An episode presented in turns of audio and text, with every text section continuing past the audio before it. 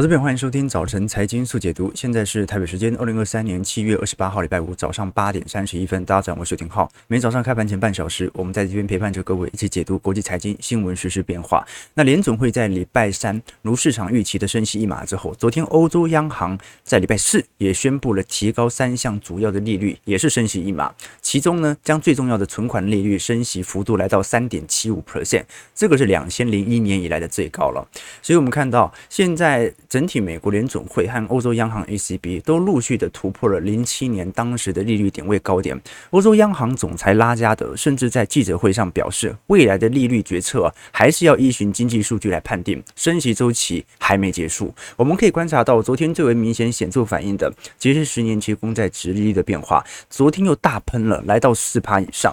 换句话说，美国短天期债券又遭受到显著的承压，那美元指数反而开始做显著的弹幅。我们反倒要观察一下美元这一波的呃上方的卖压，老实说算是蛮重的哦。那我们也很清楚，有一大批的空头正在进行美元的狙击。那这一波到底会不会如那些大投行、机构商的预估美元会有爆贬的压力呢？至少从美目前美国十年期公债持利率的表现来看，是有一点脱节的哦。我们事实上可以了解一个迹象，那就是经济数据陆续开出之后，基本上佐证了联准会在礼拜三所公布的 FOMC 会议提到的想法。经济数据今年很有可能不会进入到衰退，啊，就算是也是轻度衰退。在这种前提底下，导致联总会的升息路径、紧缩路径没办法提前终结。事实上，昨天美国公布了二季度的 GDP 增长率来到二点四 percent 啊，哦，这个是远远高乎市场预期啊。一季度美国的 GDP 增长当时修正值之后是增长两趴，所以一季度增长两趴。二季度增长了二点四 percent，我们讲是季增幅哦，所以如果连续两个季度季增幅都还在如此高强度的增长，第三季能够下滑到什么程度呢？所以今年想要衰退哦，那就是三四季度必须要连续两个季度的。GDP 呈现负增长，但这个难度其实是越来越高了，所以今年的确衰退的几率正在下滑当中。那也由于这一次 GDP 数据大好，让市场担忧通膨会不会下行幅度在第四季有可能反而卷土重来。因为我们按照目前美国消费的角度而言。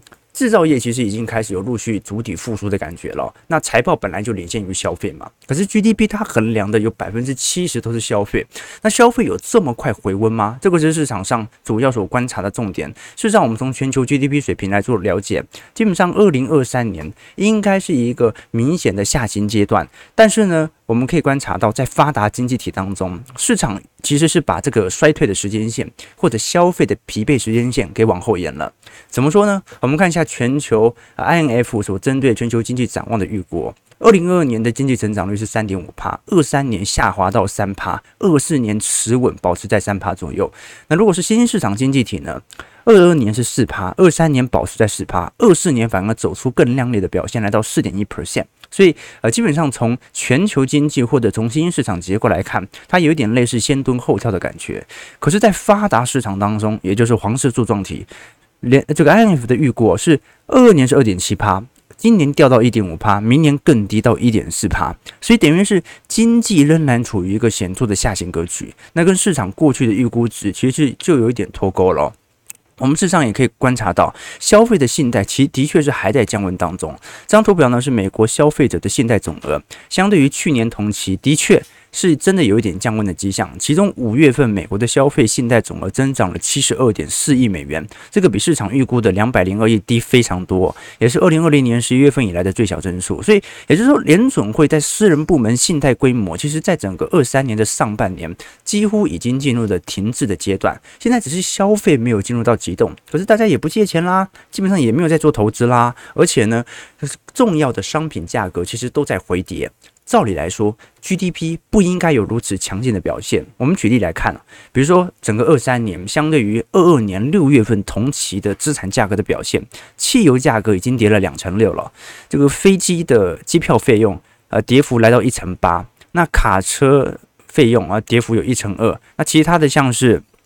呃，一些呃应用性产品啦，或者像是电视啦，蛋价都在处于一个显著的下跌过程。那不太可能，商品价格已经开始回跌，然后市场上的信贷量也没增高，但是 GDP 还保持这么靓丽嘛？所以哦，市场上预估，基本上这种消费面的传导效果可能一直要到下半年才会出现。目前的消费很有很大程度可能是从去年的乐观行为、乐观的消费行为一路递延到现在，而且呢，大家都很清楚，呃，现在市场上老实说还是有那种很明显的旅游氛围啊，就是后疫情时代，大家决定要啊重新报复性消费，把过去在疫情时代没有花到的消费给补回来。比如说旅游的费用，在过去几个月仍然在增温当中，所以即便景气在下行格局。在家里闷太久了，还是想出国。那我们可以观察到，现在最尴尬的一件事情就是消费，照理来讲应该要走皮。那这段时间，呃，消费还没走皮，但是。制造业或者投资业的这种，我们讲说整体制造业的回流，或者整体科技股的反弹，基本上已经出现。我们讲的不只是资产价格的问题，是美国六月份的企业设备订单已经连续三个月增长了，虽然增长幅度不是特别大了。这个核心资本品的订单呢，就把飞机或者国防的硬件给扣除掉啊。就光看企业，六月份的增长幅度还是有零点二 percent 哦。那当然，这个没有经过通膨数据调整啊。耐用品订单增长四点七 percent，但是至少看得出来，基本上，嗯，美国的这些企业界在二二年进行大幅度资本削减之后，二三年是开始有一点回补的味道。所以从这些经济数据看得出来，美国的 GDP。第二季度大好，不代表下半年会大好了。反倒你一二季度，你那个基期突然又拉高，因为我们看经济衰退看的就不是年增了啦，我们看的是季增，就连续两个季度有没有比过去两个季度来的糟，你就看得出来了。那现在的问题就在于，呃，一二季度把基期推得很高，所以三四季度还是有可能进入到技术性衰退，但是绝对不是深度衰退，因为劳动力市场目前没有什么太大的问题。好，所以今年的状态就是数据差归差。这个民众其实受到的生活水平的冲击没有想象中来的大。那第二件事情呢，是市场始终还是对于未来有一点降息预期或者衰退预期，只是把这个条时间线给往后延。我们具体来留意，白色线是联总会在本轮 FOMC 当中会议的预估图，那红色呃蓝色线呢是六月二十六号当时的预估图，哎不好意思，七月二十六号，然后再是六月十三号。那我们可以看得出来。基本上到目前为止啊，即便市场已经有蛮明显贴近联总会的味道。但是到目前为止，市场还是有一点比较明显的降息预期，在明年三月、四月左右会发酵。那当然，联总会有没有可能选择在九月份最新的点阵图当中又开始进行新的利率调整，或者新的票尾来进行投票？这个都是有可能会发酵的。我们至少可以了解到，当前虽然美元又开始回到上行格局，美债殖利率又突破了四趴，但是如果是以美银的美债幕府恐慌指数来做观察，并没有爆发流动性的危机，所以首先啊，这一波即便在紧缩，它紧缩所造成的流动性冲击似乎不像三月份来的这么严重。那真正市场上比较担心的是美元会不会在未来一段时间突然进入到大爆喷，这个大爆喷不是因为联总会突然又要重新进入到高强度升息，联总会不管怎么升，现在都是说升息周期尾声。真正的问题在于，前两天我们跟投资朋友提到嘛，这张图表呢是美元，而且应该讲说全美机构投资人针对美元的做空部位，在礼拜二创下了历史新高。那现在呢？我们看到美元指数哦，已经经历了接近有两个礼拜左右的急弹。那虽然还没有完全突破本轮的下降趋势线，但弹幅很大。那有没有可能把美元给嘎爆呢？哦，就把这一波做空美元的机构商给嘎爆。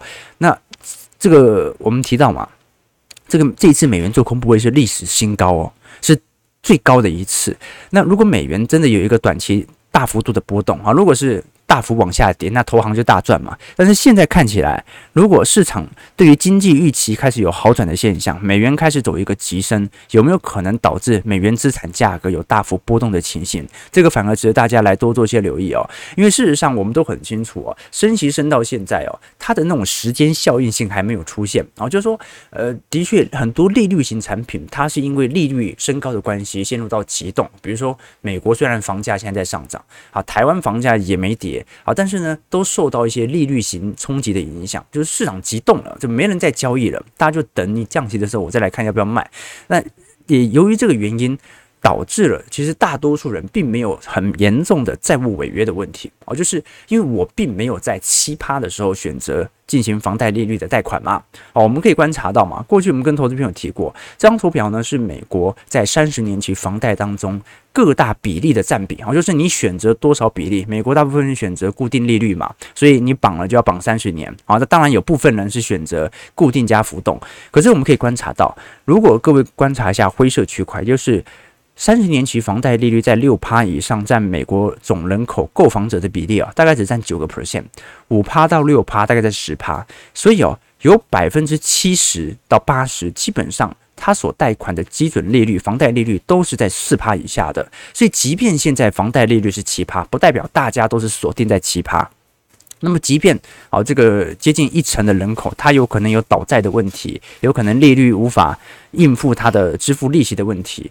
但始终它不是一个完全结构性的问题，因为美国有接近九成的美国消费者，他的债务到目前为止并没有受到显著的基准利率的影响。什么意思呢？那也联总会也正由于看到这一点，就说明我生的时间还不够长了，还没有长到大家都已经习惯我这个利率，所以还不用过度的害怕。好，这个是我们可以理解到的方向啊。所以我过去跟投资朋友提过，我们当然并不是说空头不死，多头不止啦，这是一种情绪指标的判断。但有时候市场有多有空嘛，你要看尺度的变化。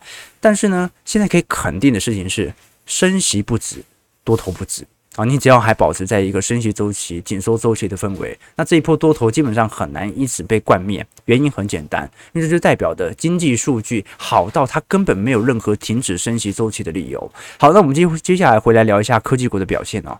事实上，我们也了解到，现在标普五百指数财报当中已经开了超过一半了啊。昨天 Meta 的财报也出炉了嘛。但是这一波，即便科技股价格没有再持续全面性的冲高，但是我们可以观察灰色线，也就是我们。看到像是苹果、微软、Amazon、Google、辉达、特斯拉啊，还有 Meta，整体这几只科技全值股加起来的平均 PE ratio 还是高达三十二倍，远远高于标普五百指数的二十倍。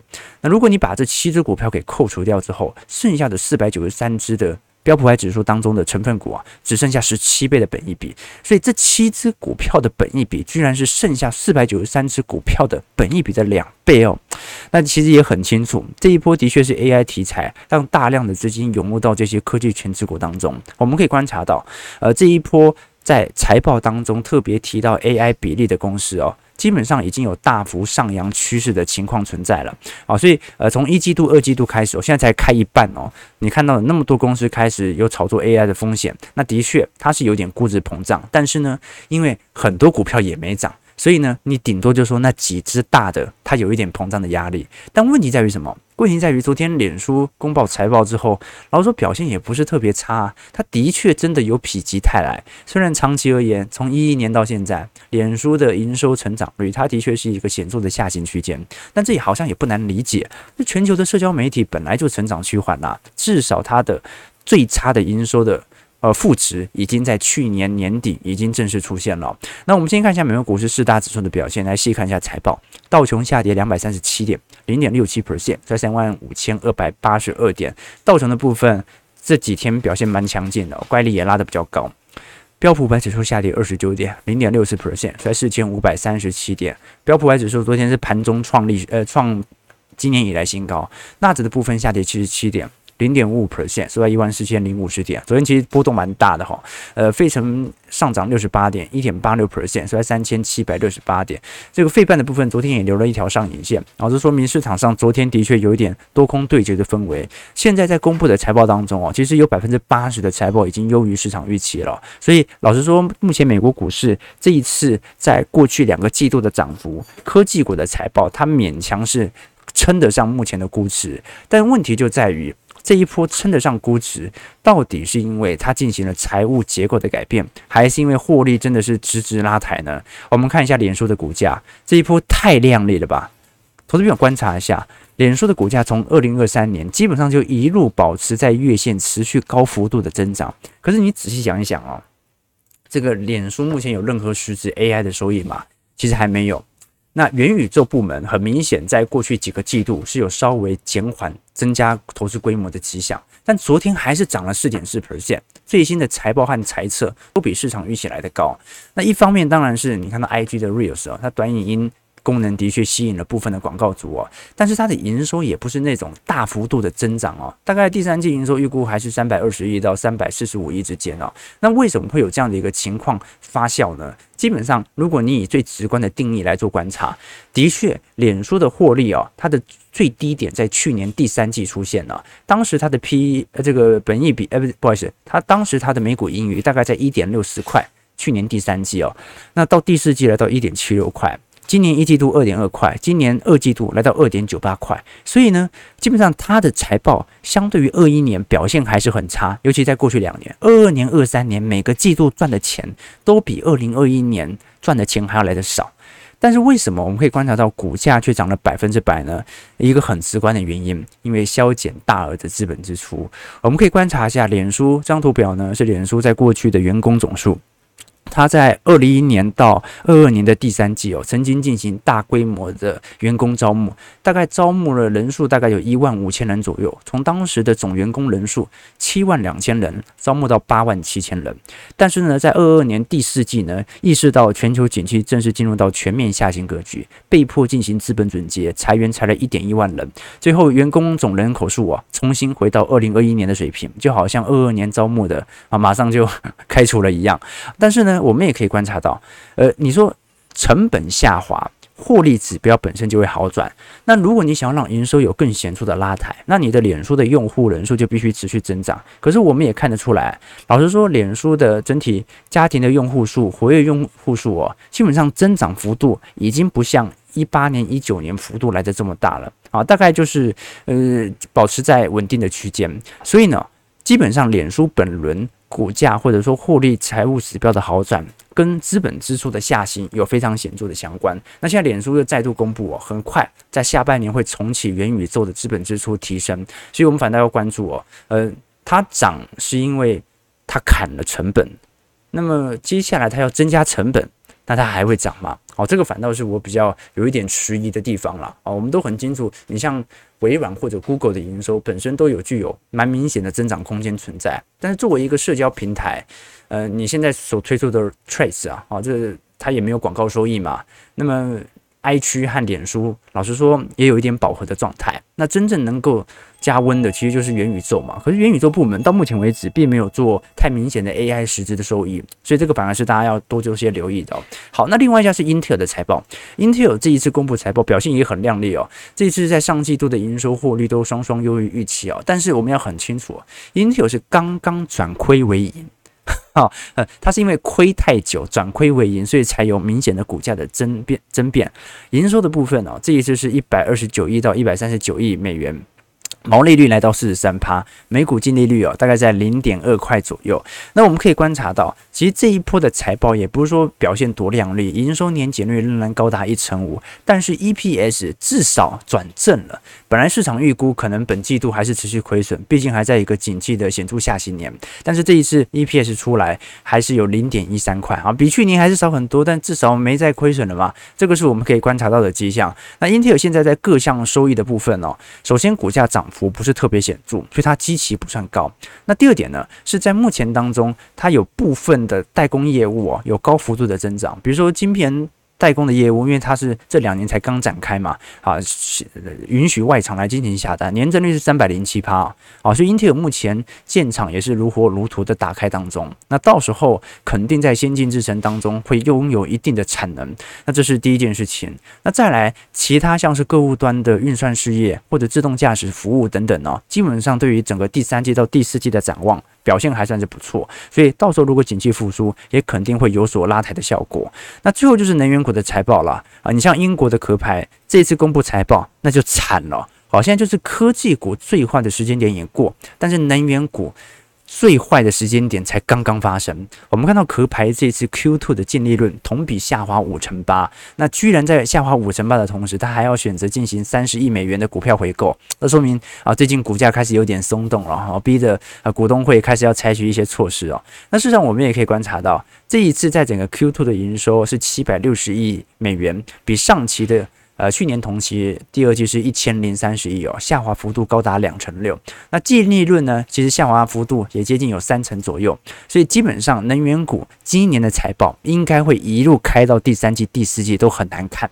那除非原油价格在目前有百分之百在下半年完全筑底的味道，那么明年的财报表现就不会特别高啊。但我们也要知道了，目前美国的能源其实是有一级的，呃，应该讲说比较明显的紧急状态了，可能会。导致美国在各大能源资产价格重新受到吹捧，原因很简单哦，因为现在美国在昨天晚上公布，美国东部有十三个州的电网进入一级警戒状态，主要是来自于全美的热浪正在满负荷的运行当中。那么基本上现在市场上是非常担心，因为美国现在也很热啦。我们从华氏温度看起来平均大概是八十到九十度左右哦，可是如果你去看美国的 Arizona 啊，就台积电的。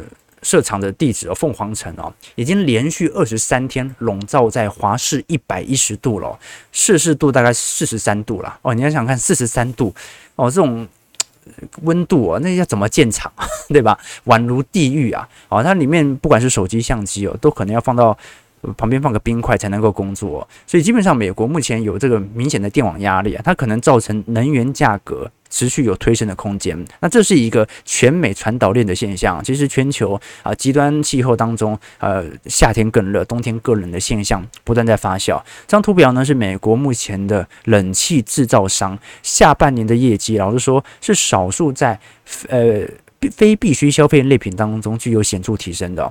啊，这张图表呢是美国市值第二大的供暖制冷的公司。开利全球二季度的营收啊，有可能会超过历史之最哦。哦，那么基本上，他这家公司哦，在全美大概有六个竞争对手啊，有四个也已经在二季度的财报当中创下史上最亮丽的销售记录了。所以，投资品我们都很清楚，今年今年是景气下行年呐。卖衣服的、卖电脑的、卖三 C 电子产品的，根本就没办法卖得比去年好。iPhone 十五能不能卖得比 iPhone 十四好，这都是一个大的问题。因为今年是标准的景气下行年，大家手头肯定比去年来得紧。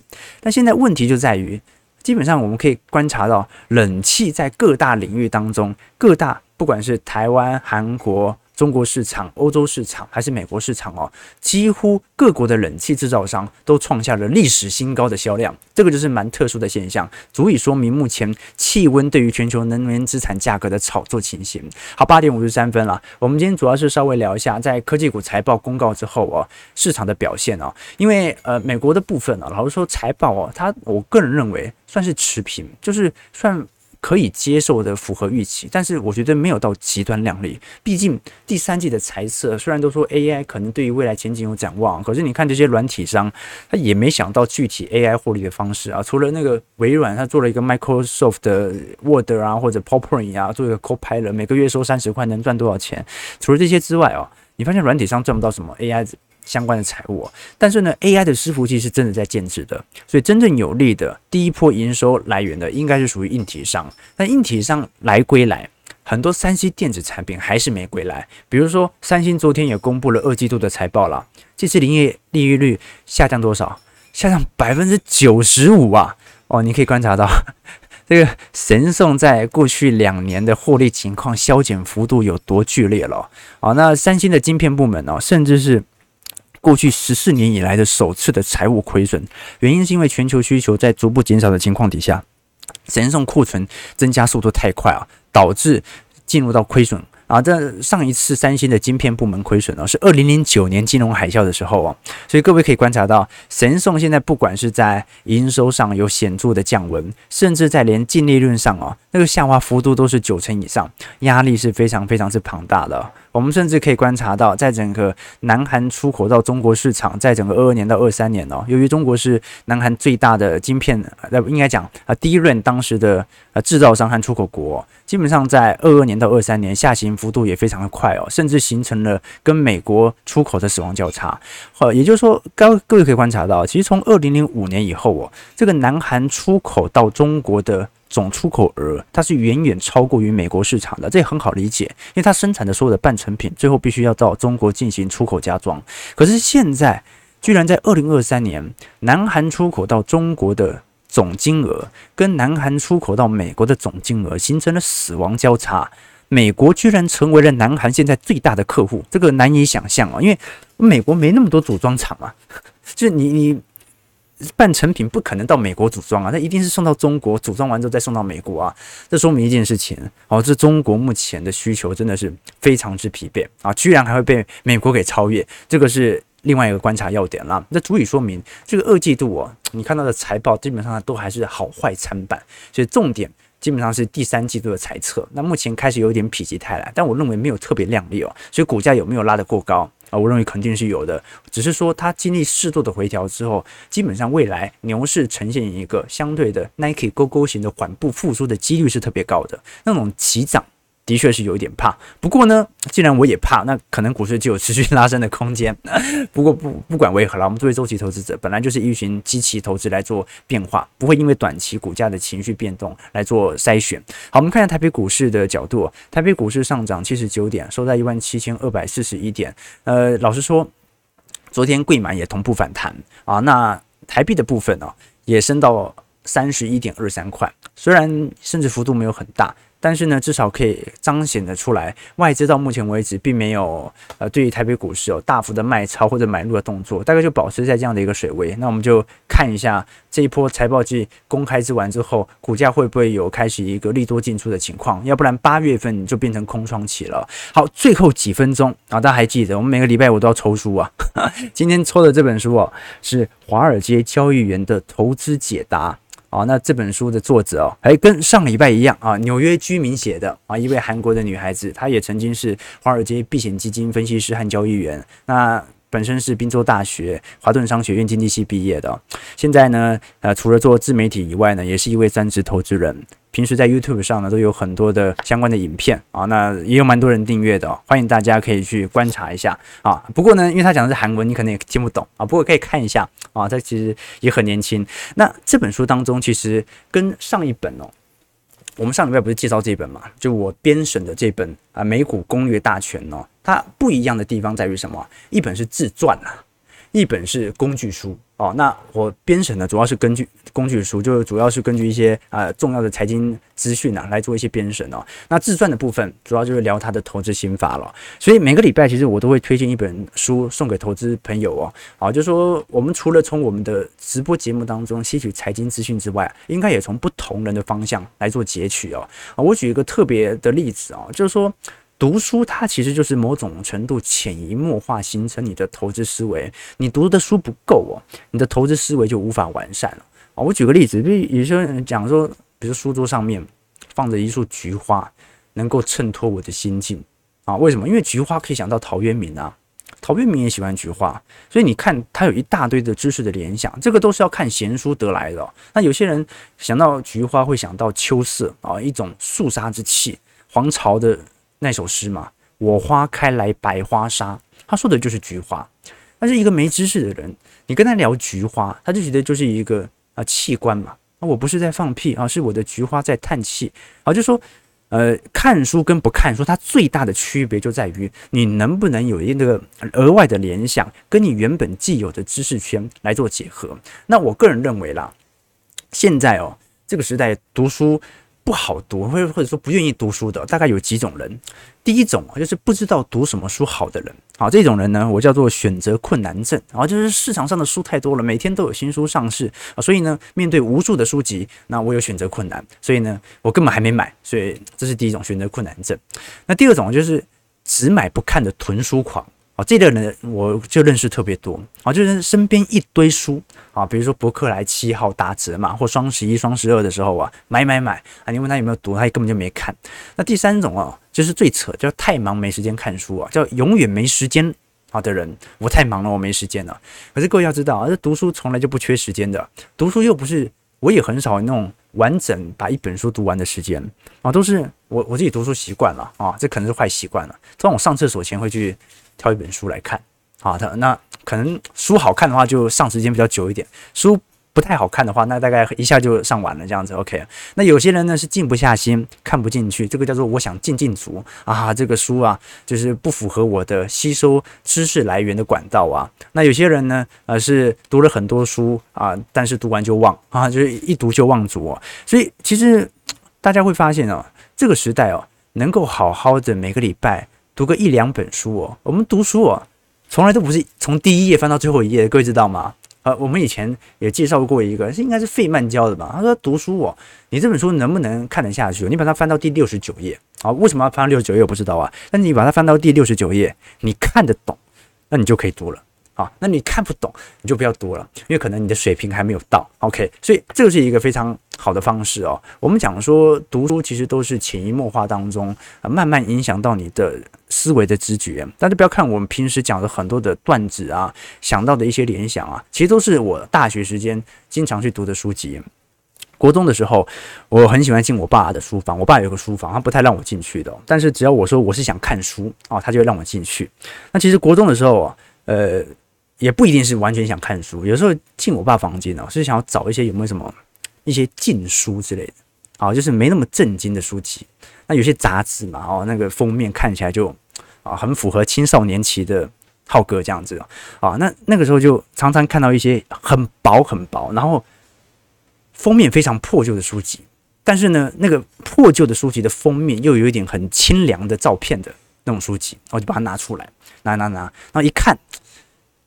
一点都不清凉，它是很很震惊、很有道理的书籍哦。后来我发现那本书是《李敖大全集》啊，就怎么就 就我老爸年轻的时候，他常常去路边哦那种呃黄色书摊买书，那一不小心哎买买买买到李敖的书啊，那个时候禁书嘛啊，就一直放到现在啊。所以你也知道这个 本来是有抱持的那种有色眼光去看的，哎一看一看哎，老人与棒子哎，就看起来很有趣，很有趣，好就是。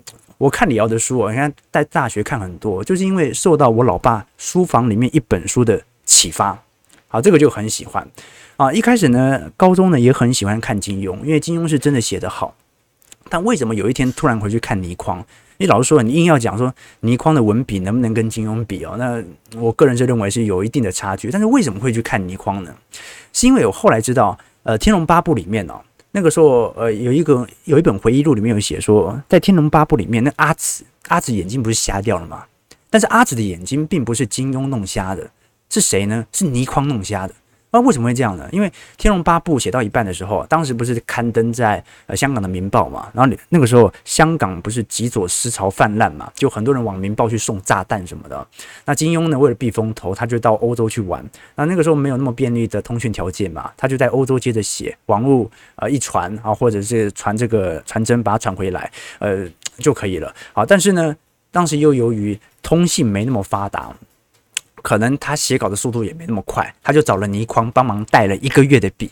那倪匡是很好的人选啊。倪匡一开始其实写武侠小说的，倪匡第一本书《钻石花》其实讲的是武侠小说，但后来发现写不过金庸，所以他就写科幻小说。好，他就想说，我宁愿在科幻小说当第一，也不要在武侠小说当第二嘛。然后他就接到金庸的邀请，就帮他撰写《天龙八部》中间的故事哦。那当时其实金庸有特别提到说，你想怎么写就怎么写，但是你不要把人给写死。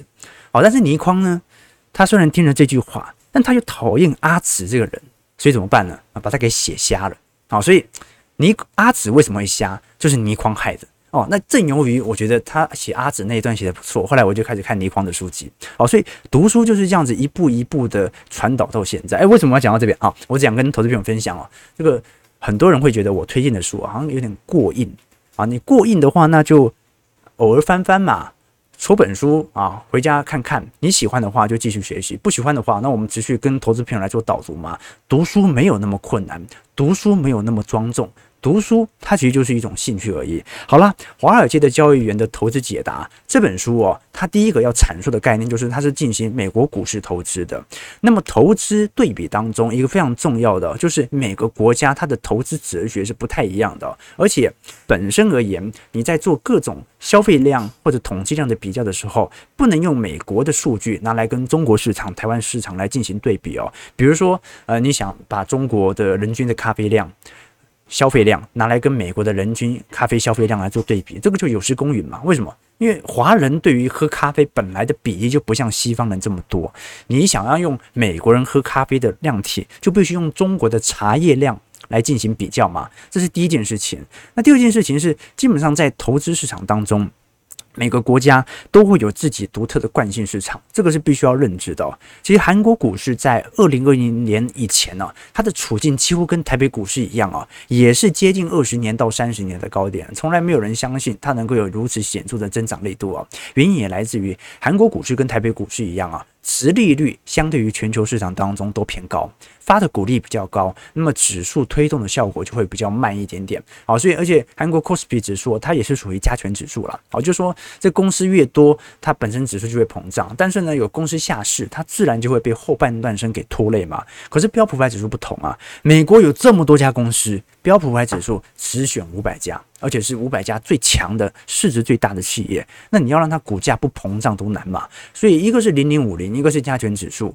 加权指数不一定一定会百分百上涨，可是零零五零因为只选五十档，它价格持续推动的空间几率就有可能会存在。提供给投资朋友。好了，早上九点零六分了，我们主要是把这本书上礼拜是聊它的工具书，针对美国股市的攻略大全。这本书呢，主要是聊它对于本身在投资学当中。他的自传，以及他是如何在华尔街前一趴的避险基金交易员当中啊，所学到的一些概念，提供给投资朋友。如果喜欢这本书的话，欢迎各位可以在我们的呃聊天室呃这个直播结束之后，平台底下留言啊。聊天室不要留啊，因为你聊天室留了，小编如果通知你抽中书，他没办法通知你啊。我们等直播结束之后再留言。而下于你对于这本书或者对于本节目的想法，感谢各位今天参与。如果喜欢我们节目，就帮我们订阅、按赞、加分享。我们就下礼拜一早上八点半早晨财经速解读再相见。祝各位投资朋友开盘顺利，操盘愉快。